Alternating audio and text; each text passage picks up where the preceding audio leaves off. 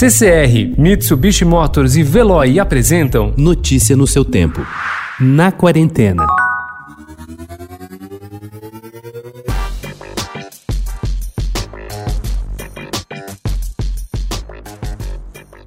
Entre todos os hábitos, viajar foi o primeiro a ser cortado depois da pandemia do coronavírus. Para garantir recursos para seguir com seus negócios, operadoras, hotéis e cidades turísticas criaram promoções e vouchers para o viajante comprar agora e usar depois em ação parecida à vista entre restaurantes do país. Algumas ofertas são tentadoras, mas será que valem a pena? Leve em conta fatores como se você estará de folga nos dias planejados, como está a situação do novo coronavírus na cidade a ser visitada e observe as regras para a remarcação diretamente com as empresas. People say you're a failed security guard who lives with his mother. Is that accurate? Some kind, but true. People also say that you're the man who detonated that bomb in Centennial Olympic Park. Are you? We got him! Get down!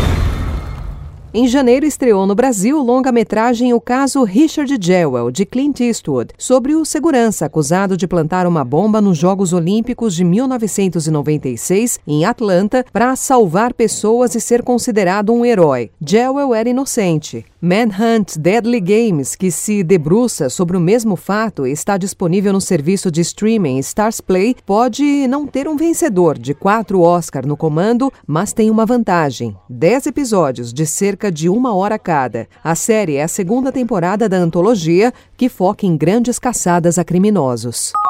O dia 10 de maio de 2020 entrará na memória de muitas famílias como aquele Dia das Mães diferente.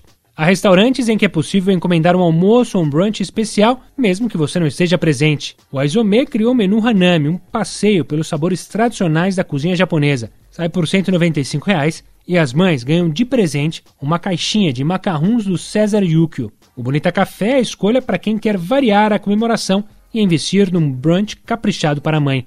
A casa criou um combo especial que inclui uma torrada, como a de avocado com nuts, coalhada de ovelha e páprica, ou um beneditino mais suco ou café, além de um mimo, com dedicatória a partir de 45 reais.